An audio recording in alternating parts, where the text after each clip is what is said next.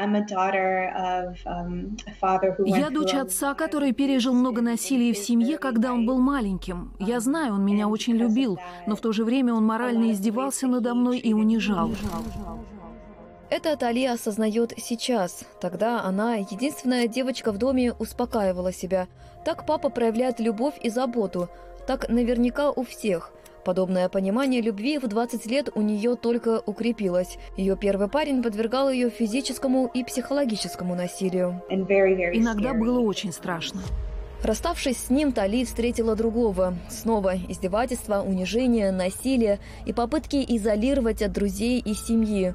В этом она не решалась признаться даже себе, пока однажды не поняла, то, что с ней происходит, это ненормально, и ей нужна помощь. Мой самый главный момент осознания и прозрения, тот самый ага-момент, когда я впервые поняла, что мне не должно быть стыдно за то, что со мной происходит.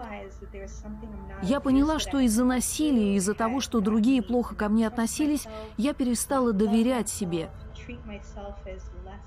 Я перестала любить себя, я осознала, что надо что-то менять. Тали обратилась к психотерапевту, затем в суд.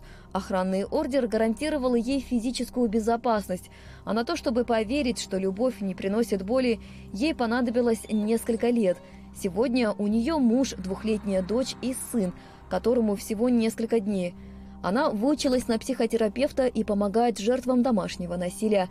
Тали заинтересовалась этой специальностью в поисках ответа на вопрос, почему она вновь и вновь становилась жертвой домашнего насилия. Я привыкла с детства к отношениям, в которых один человек контролировал другого. И я думала, что это и есть норма. И все это время мне не хватало осознания того, что так не должно быть.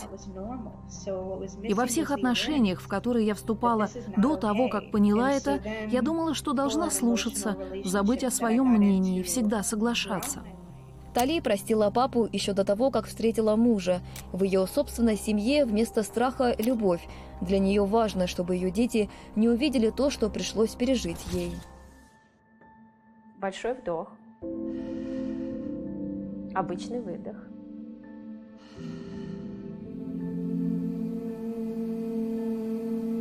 Тем, кто думает, что не сможет выйти из токсичных отношений, она и ее команда предлагают помощь. Этот лечебный центр под названием «Ага» Тали и ее муж открыли в прошлом году. Это безопасное пространство для всех, кто когда-то пережил психологическое давление и насилие. Создавая его, она задавалась вопросом, в какой помощи нуждалась я, когда осознала, что надо что-то менять. Домашнее насилие повлияло не только на мое эмоциональное состояние, но и на душевное и физическое. Я собрала команду психиатров и психологов. У нас также есть йога-терапия, сочетание йоги и терапевтических бесед, иглоукалывание, физиотерапия.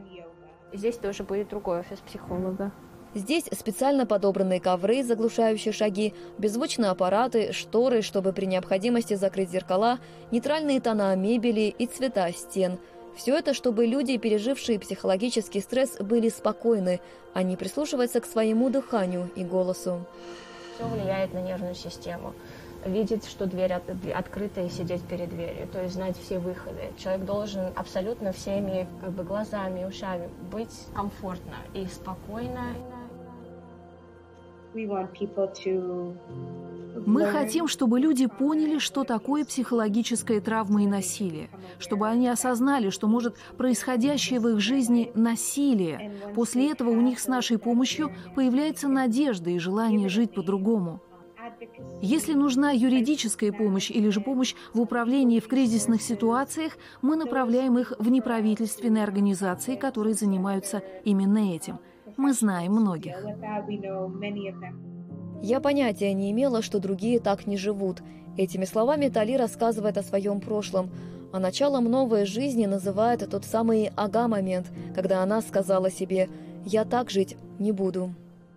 Ануша Витисян, Давид Гагохи, «Настоящее время Америка», Вашингтон.